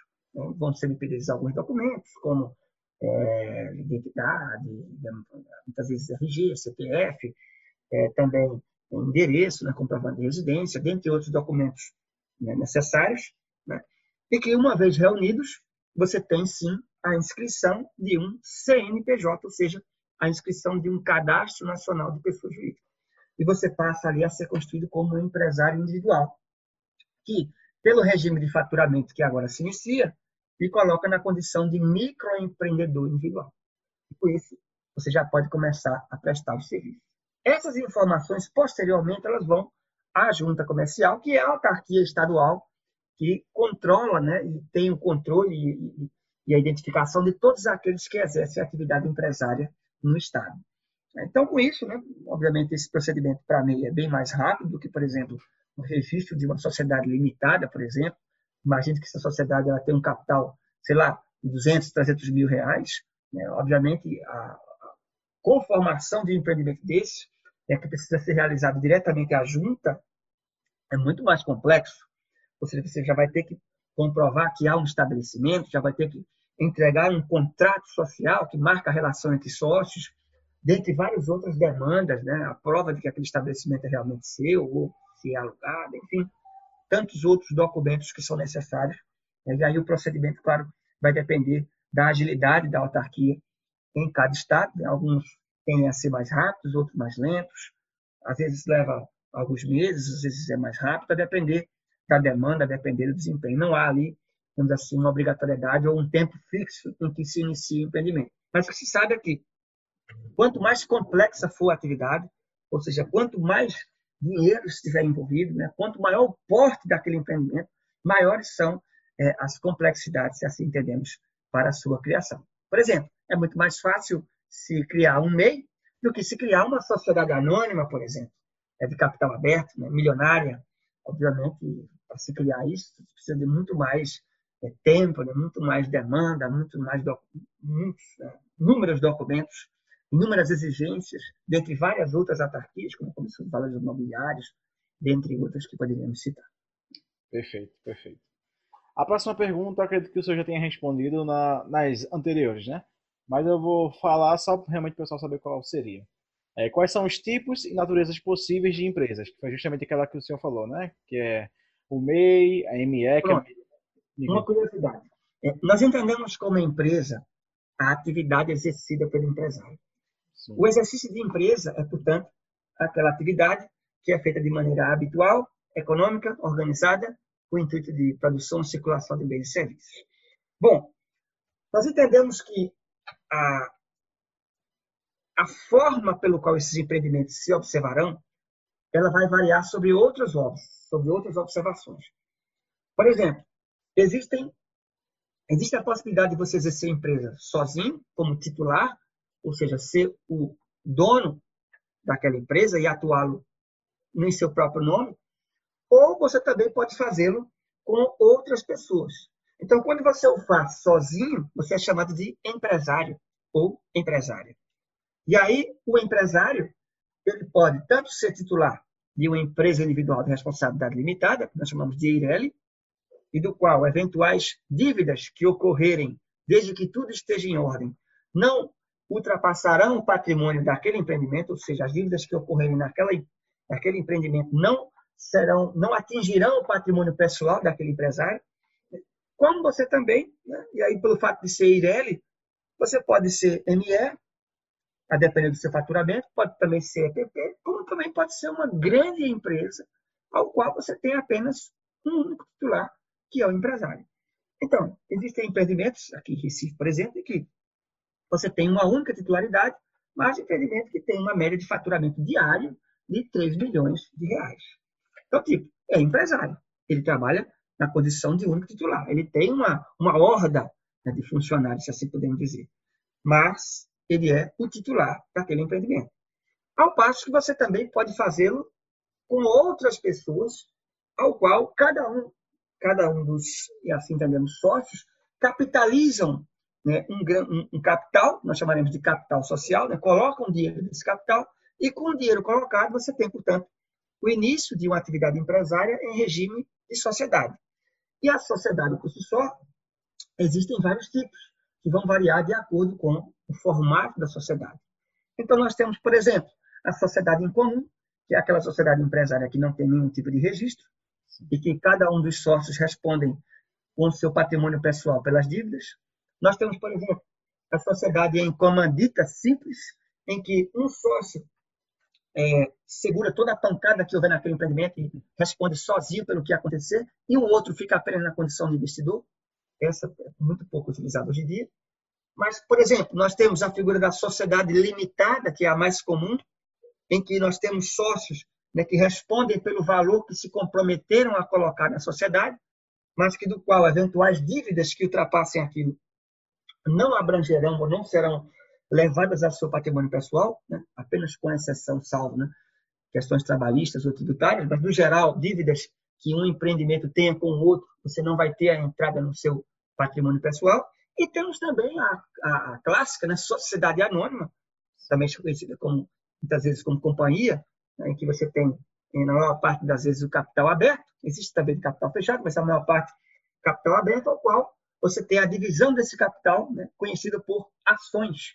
Então, você libera essas ações do mercado, as pessoas adquirem, né, e, portanto, adquirindo, elas colocam dinheiro no empreendimento, dinheiro esse que vai ser usado para gerar mais dinheiro. Portanto, você tem ali uma espécie né, societária né, bastante significativa. Então, basicamente, né, quando falamos em é, tipos né, que você pode identificar uma empresa, você tem os mais variados. Então, uma sociedade limitada, a depender do faturamento, ela pode ser uma sociedade limitada ME, EPP, médio porte ou barco empresa. Você pode, da mesma forma, ter o um empresário ME, EPP, médio porte ou barco empresa. Ou seja, vai depender do seu faturamento, vai depender do desempenho que aquele empreendimento venha a atingir. Perfeito, perfeito. É uma aula mesmo. Aqui é uma... deixa de ser o bate-papo, é uma aula. Perfeito. Professor, quais são os impostos que uma pessoa jurídica tem que manter com o Estado? A gente sabe Sim. que CLT a gente tem o, é, o recolhimento né, do FGTS, INSS e tal. E a pessoa jurídica? Bom, a tributação ela vai depender de várias coisas. Por exemplo, o regime de atuação, né, em que segmento você atua, é, vai depender do que você dispõe. Por exemplo, imagine que se você é empresário, se você não tem nenhum automóvel à disposição da atividade empresária, você não tem por que pagar IPVA. Por exemplo, o seu imóvel, é o estabelecimento empresarial que você utiliza para exercício de empresa, ele não é seu, é se, em razão do contrato, é, o proprietário fica responsável por pagar o IPTU, você também não vai pagar esse imposto. Agora, se você exerce empresa e você detém carros, caminhões, motocicletas, por exemplo, e que estão no nome daquela sociedade, você vai ter que pagar o imposto. IPVA. Se você tem um estabelecimento próprio, você vai ter que pagar o IPTU. Da mesma forma, se você trabalha com importação, você vai ter que pagar imposto de importação.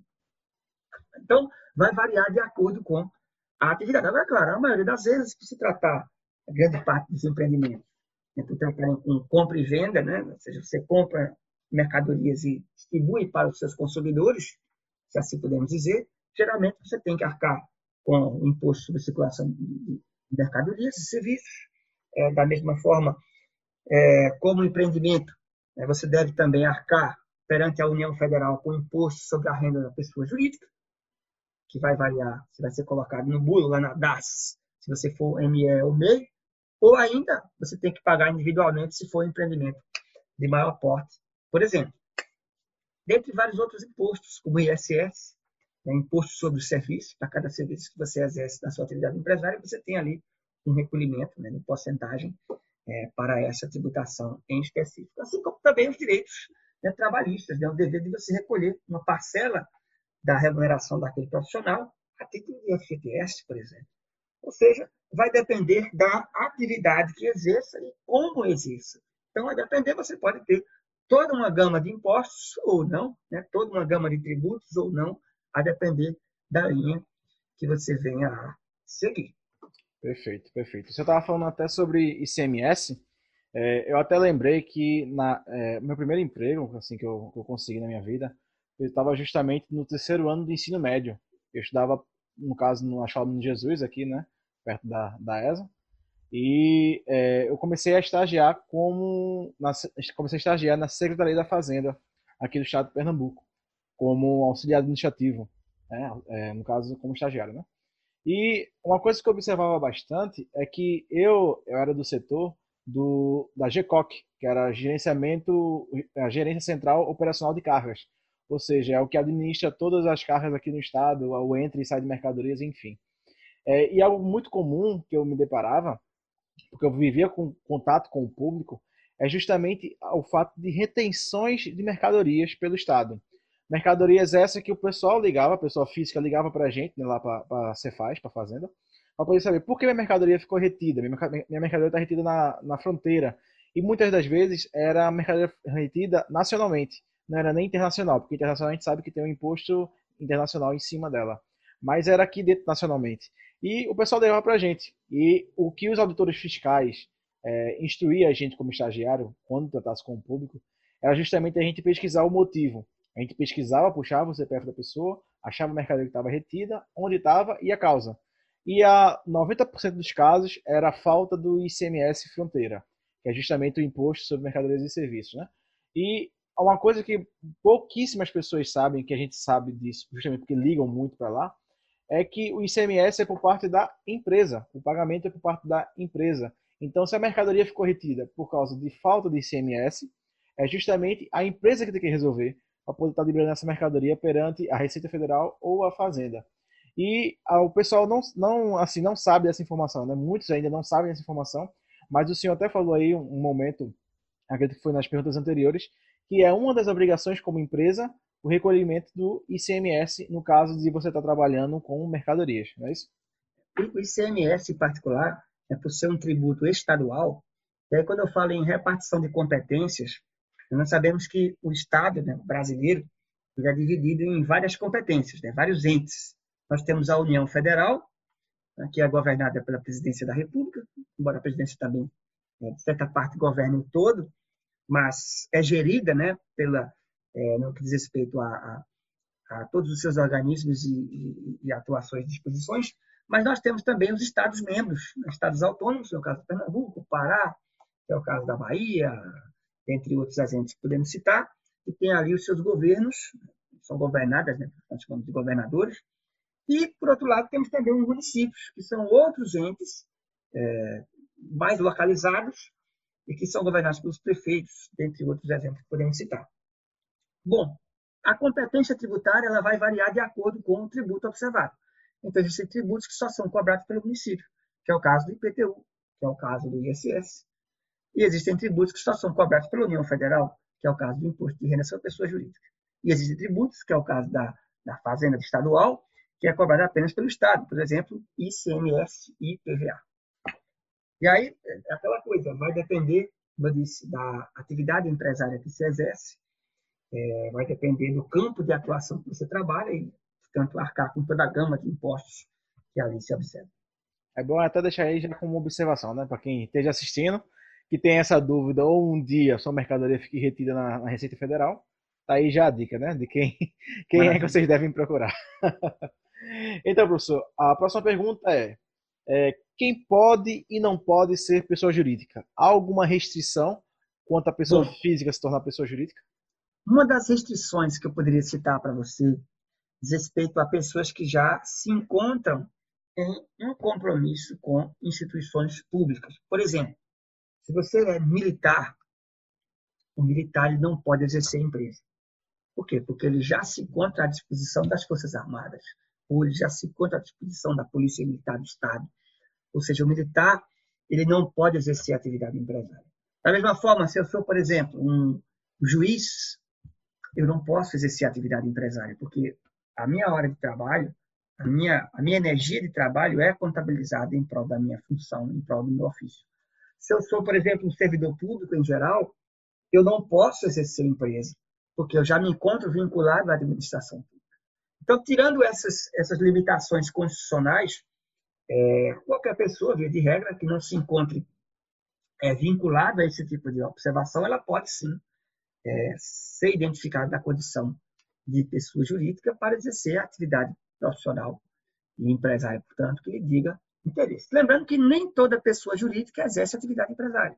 Sim. Por exemplo, é, existem atividades que não são consideradas empresárias, como, por exemplo, a atividade de contabilidade ou a atividade de advocacia, mas que mesmo assim você tem, né, a depender do órgão que efetive, no caso de uma, imagina, você pode se inscrever no cartório de registro né, de pessoas jurídicas, né, para formar ali, por exemplo, a sociedade de dentistas, para formar ali uma sociedade de veterinários, uma sociedade de médicos, a depender, ou uma sociedade de contadores, assim como também você pode procurar, por exemplo, a Ordem dos Advogados do Brasil, para formalizar ali a sua sociedade de advogados. Claro que no caso dos contadores precisa passar também pela, pelo CFC, o Conselho Federal de Contabilidade, dentre outras pontuações. Mas, lembrando, você pode ser pessoa jurídica e funcionar como uma sociedade simples, que é aquela sociedade que tem, obviamente, fins lucrativos, mas que não exerce atividade propriamente empresária. Ou você pode, na maioria das vezes, que é o caso, atuar na condição de empreendedor, atuar como empresa. Perfeito. Portanto, o registro na junta comercial ou na Sebrae, a depender do estágio em que se encontra o empreendimento. Perfeito. Professor, surgiu uma dúvida aqui. Tá fora do roteiro essa pergunta, certo? Claro. Realmente surgiu agora. E é algo que a gente escuta muito falar por aí por fora. Que é justamente a questão do. É, eu, bora supor, eu sou um CLT, contratado por uma empresa, e recebo e quero abrir meu MEI. Eu, eu trabalho já numa empresa como CLT e quero abrir meu MEI por fora para poder fazer, bora supor, ser, prestar serviços por fora, sem ser aquela empresa, sendo outra empresa, ou até construir assim minha própria empresa pequenininha, né, meu como MEI. É, no caso, eu como atualmente como CLT, ao abrir meu MEI, eu perco todos os meus direitos como CLT, mesmo o meu contrato tendo sido feito e assinado como CLT? Bom, esse é um ponto interessante, porque uma coisa é a minha condição enquanto empregado. Uma coisa é a minha posição enquanto empregado de alguém. Outra coisa é o fato de eu ter um outro empreendimento que se projeta em uma outra lógica para uma outra gama. Por exemplo, vamos imaginar que eu é, seja empregado de um empreendimento particular, mas que ao mesmo tempo, né, aos sábados e domingos, eu exerça a função de lava-jato. Uma coisa não vai interferir na outra. Então, eu posso exercer a minha posição de lava-jato, eu posso exercer a minha função, eu posso até profissionalizá-la, depender, é? e colocá-la sob regime de e-mail, e, ao longo dos demais dias, exercer normalmente a minha posição de empregado, dia, dia após dia, no exercício de, de como todo e qualquer empregado diante da relação de trabalho comum. Agora, o que eu não posso, por exemplo, é misturar as duas posições. Eu não posso trabalhar em prol do meu negócio enquanto estiver trabalhando para uma outra pessoa, porque isso causaria a possibilidade de uma dispensa por justa causa.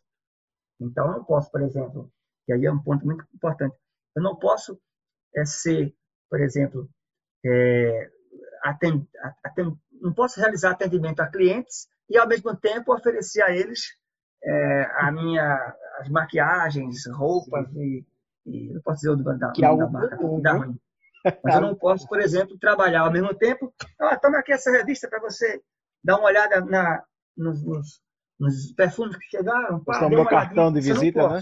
Distribuir meu cartão de visita também. Eu estaria confundindo é, a atividade. Não que, é, nada obsta que você se identifique como microempreendedor, nada obsta que você se coloque na posição de microempreendedor, tenha o seu registro, né? não é porque você tem o registro que você é obrigado necessariamente a, a trabalhar todos os dias na condição de microempreendedor, mas se assim eu faço, nos fins de semana eu faço sem problemas, nada obsta que eu também tenha ali uma relação de emprego com uma outra pessoa em outra situação. Agora, o fato de eu ter é, me colocado na posição de MEI né, não muda a minha condição de trabalhador em outros empreendimentos. Então, no caso, assim, resumindo, é, se eu sou CLT e abro um MEI, eu não perco meus direitos trabalhistas, não é isso? Não, porque uma coisa não está vinculada necessariamente à outra. E o contrato que ainda não foi assinado como CLT, independente de a não posteriormente. Ser que, por exemplo, eu, e aí não sei se é a pergunta, eu me transformasse em MEI para lidar com aquele emprego que eu rezava. Por exemplo, eu trabalhava para aquela pessoa e aí eu me transformei em MEI para prestar serviço a ela. Não. Bom, nesse caso, aí sim. sim. Aí nesse caso, eu deixaria de ser empregado deixaria de ser empregado. Cancelaria meu contrato de emprego e eu passaria a me tornar um PJ né, prestando serviços àquela pessoa. Mas ela também não poderia exigir de mim exclusividade. Eu poderia trabalhar para tantas outras, eu não, não me encontraria na posição de subordinação propriamente dita, não me encontraria é, sob as ordens a todo momento, enfim. Nesse caso em particular, eu, o contrato deixaria de ser de emprego para se transformar, tecnicamente, em um contrato de prestação de serviço. Agora, como eu disse, nada impede que eu trabalhe numa loja de sorvetes é, para uma outra pessoa ao longo da semana e tenha o meu lava-jato funcionando nos sábados e domingos, por exemplo. E, isso então, é uma dúvida de muitas pessoas e eu tiro por mim mesmo. Porque assim, já teve vezes de eu querer abrir o meu MEI e por eu estar preso, vinculado a uma empresa com, com o CLT, eu não pude, eu não pude nem quis fazer o MEI justamente com o medo de perder meus direitos trabalhistas da, da outra empresa. Então, realmente, isso é mito, né? Isso realmente, perante a lei, eu permaneço com meus direitos trabalhistas. Maravilha, sim. Perfeito, professor. Então, professor, é, já encaminhando aqui para o final do nosso bloco de CLT versus FGTS, quais são as vantagens e desvantagens de uma contratação CLT? Quais são as vantagens e desvantagens de contratação PJ? Bom, primeiro ponto. É preciso que se observe qual será a natureza do contrato a ser observado. Vamos lá. Vamos imaginar um contrato em que a minha força de trabalho seja exigida apenas uma hora por dia.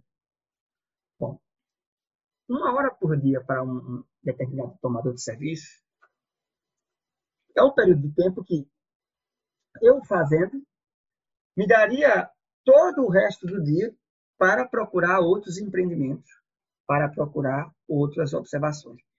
Esse tipo de situação ele é a típica situação em que eu, enquanto prestador de serviço, teria a possibilidade de buscar vários outros empreendimentos à minha disposição. Claro que não existe é, de emprego de uma hora por dia, mas esse é um típico exemplo né, que, se eu tivesse várias horas por dia com vários tomadores diferentes, seria muito mais interessante para mim figurar na posição de, de, de pessoa jurídica por si só, do que necessariamente vincular-se à posição de empregado. Então, por exemplo, se eu tenho que dar quatro horas de expediente, é, ou um, contabilizando ao longo de uma semana, por exemplo, 20 horas semanais, é mais fácil e mais conveniente para mim é, usar o resto do meu tempo livre trabalhando para outros é, empreendedores, para outros outros tomadores, porque eu detenho, disponho de tempo em, em minha carteira, disponho de tempo em, minha, em minhas possibilidades. Agora, se eu estou em um exercício de prestação de serviço, do qual me é requerido todo dia de trabalho, é, diariamente, e do qual não é possível simplesmente dar uma atenção a esse negócio e pensar em outros, porque a atividade que me é exigida é extremamente pesada, árdua, e que demanda é, todos os meus esforços, é muito mais conveniente para mim, muito mais interessante para mim figurar na posição de empregado do que figurar na posição de microempreendedor individual. Por quê? Porque a posição de MEI, a posição de pessoa jurídica, ela dá a você a possibilidade de tecer vários outros contratos e não ficar limitado a apenas uma única pessoa, apenas uma única tarefa ou uma única função. Então, se você tem essa pretensão de expandir o seu catálogo, expandir a sua carta de clientes, né, prestando serviços a várias pessoas, é muito mais conveniente você se colocar em uma posição de PJ. Agora, se por outro lado você tem interesse em se firmar em uma atividade com uma única pessoa, se firmar a atividade com aquele empregador, se você quer de fato né, se posicionar como alguém que prestará aquele serviço, mas que sabe terá direito a, a tirar férias, terá direito a dispor de, de um, de um décimo terceiro salário, se você pretende atuar perante um único empregador, se assim entendemos, é mais conveniente que você o coloque na posição de empregado. Então, como eu digo, vai depender da demanda. Tipo, se você atua como prestador de serviço em uma relação que seria mais interessante se fosse na condição de empregado, você estaria em desvantagem. Mas, por outro lado, se o fato de ter vários tomadores e de poder não ficar preso a um, de poder buscar mais e mais, se coloca na posição do maior conforto, então seria recomendável a posição de pessoa jurídica. O que não se pode permitir é que você seja transformado em PJ apenas para diminuir os custos sociais do empregador. Esse ponto é que é extremamente complicado. Então, tipo, você ser convertido em PJ só para perder direitos, sendo um prestador de serviços mascarado, como na verdade é um empregado, né, isso é, não seria conveniente, não seria interessante para aquele funcionário. Né, não seria, de maneira nenhuma, adequado. Perfeito, professor. É, indo aqui para nossa última pergunta, vou pular essa aí do meio, porque essa aí daí já, tá, já foi respondida anteriormente. Né? Então, indo para a última pergunta aqui do nosso primeiro bloco. Uh, na área de sistemas, muitos, muitos, muitos, isso eu falo realmente porque eu, eu observo, muitos optam pela contratação de pessoa jurídica. E muitos argumentam, na internet você encontra isso bastante, até calculadoras existem online, calculadoras online para você ver o que é mais viável entre CLT versus PJ.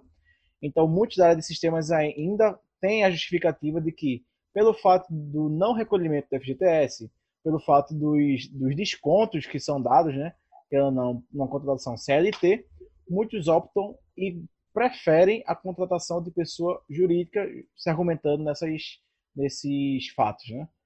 Pelo fato também de pessoa jurídica ter somente um imposto, que é o Simples Nacional, como o senhor falou. Uh, nesse caso, legalmente, isso é correto? Ou isso entra naquela questão da máscara que o senhor acabou de, de comentar aí, sobre a máscara de, de CLT se passando para o PJ? É aquela coisa. É, a boa-fé nas relações contratuais é um princípio clássico. É, se você se prostra diante de um contrato com base nesse princípio, é, eu entendo que não há nenhum problema. Imagine, eu sou empresário, por exemplo, eu não tenho condições por hora de arcar com os custos sociais. Eu não tenho condições por hora, por exemplo, em particular, de ter um funcionário. Os sociais vão ter que arcar, de certa forma, por causa da tributação. Mas imagina que eu não tenho condições de arcar com funcionário. Eu estou ciente disso. Ter funcionário, para mim, tornaria a minha atividade empresária muito complicada, até porque eu não preciso de um funcionário. Eu preciso de alguém que resolva esse problema e pronto. Para isso, na condição de tomador de serviços, é muito mais conveniente que eu contrate alguém para resolver problemas específicos. Por exemplo, vou dar um exemplo aqui meu, né, enquanto advogado. É, enquanto advogado e professor ao mesmo tempo, eu não tenho como me obrigar a participar de audiências. Eu não tenho como me obrigar perante o meu cliente a participar de audiências. Por quê? Porque audiências são marcadas aleatoriamente. É, vai de acordo com a, a, a, agenda da vara. A vara só tem vagas para realizar audiências às nove da manhã. Mas eu não posso, eu estou dando aula. Então, eu não tenho como me dar o luxo de faltar a aula para fazer audiência. Logo, eu preciso de alguém que, quando tem audiência, possa fazê-la por mim. Veja, eu não preciso de, de alguém que faça as petições por mim. Eu não preciso de alguém que cuide dos meus processos por mim. Eu não preciso de alguém que fique à minha disposição todos os dias. Eu não preciso de alguém que faça o que eu poderia fazer. Não. Eu só preciso de alguém para fazer audiência quando tiver. Então, perceba: se eu precisasse de alguém para acompanhar meus processos todos os dias, fazer petições, se relacionar com os meus clientes, é, matar as demandas, fazer as diligências e as audiências, para mim, seria melhor contratar um advogado sob regime de empregado. Mas o meu caso não diz isso, porque eu dou conta das petições, eu dou conta das diligências, eu dou conta do trato com o cliente. Mas eu só preciso de alguém para fazer audiência quando tem audiência. Então, para mim, levando em consideração a boa-fé, é muito mais conveniente realizar um contrato de prestação de serviço. Então, o contrato, um advogado correspondente, nesse caso advogada, que faz a audiência e recebe por audiência. E pronto.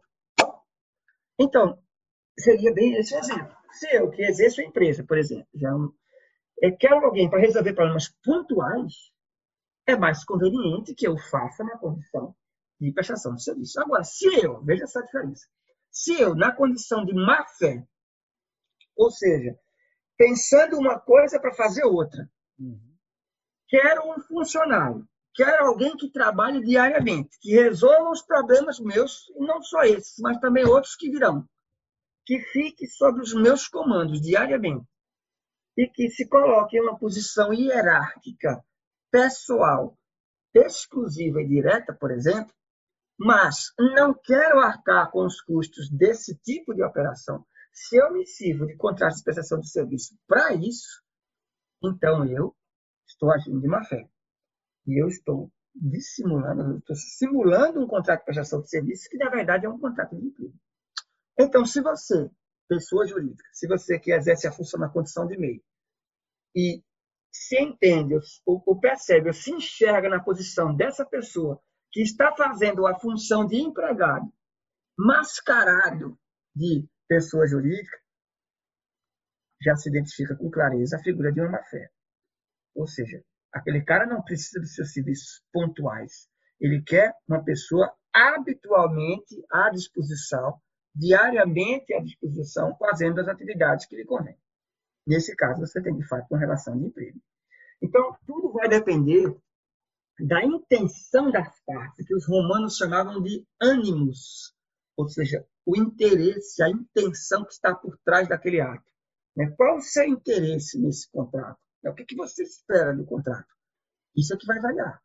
Se as suas intenções são boas, se você o faz na condição de prestação de serviço, pode. Não há nada de errado nisso. Não há nada de errado eu contratar uma advogada para fazer uma audiência para mim.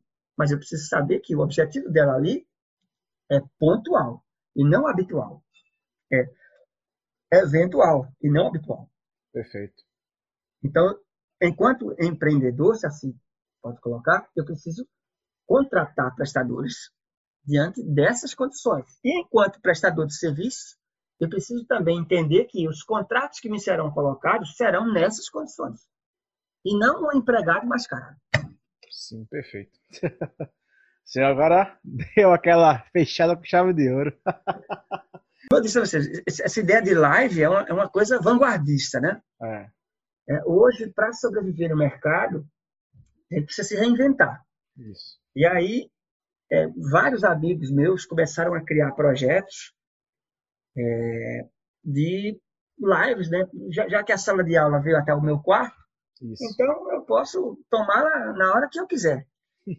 Aí as pessoas começaram a criar projetos, um projeto específico para questões de direito penal, outro projeto específico para discutir temas de família, e aí eu resolvi, é, junto ao meu sócio, né, criar um projeto chamado Opinion Juris, né? Opinion Juris, que é um, segmento que tem por objetivo aproximar é, as pessoas das altas discussões da academia.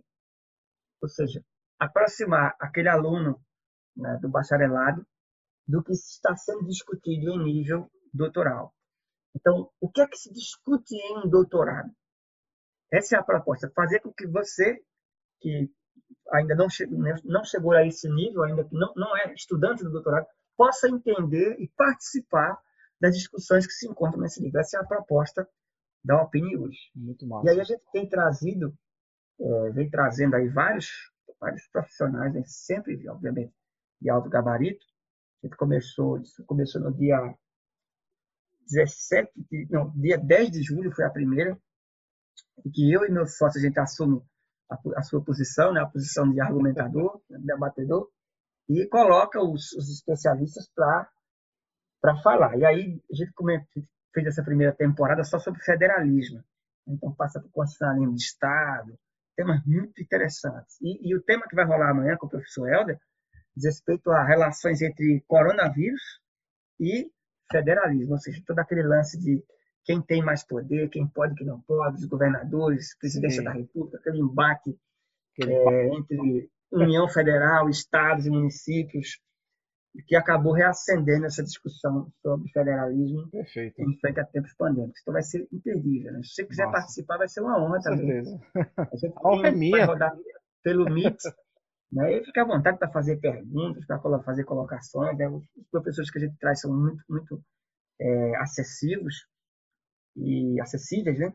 E o endereço você encontra no meu Instagram profissional, o Instagram professor Arthur Bagalhães. É o que eu tenho já? Tem esse Instagram.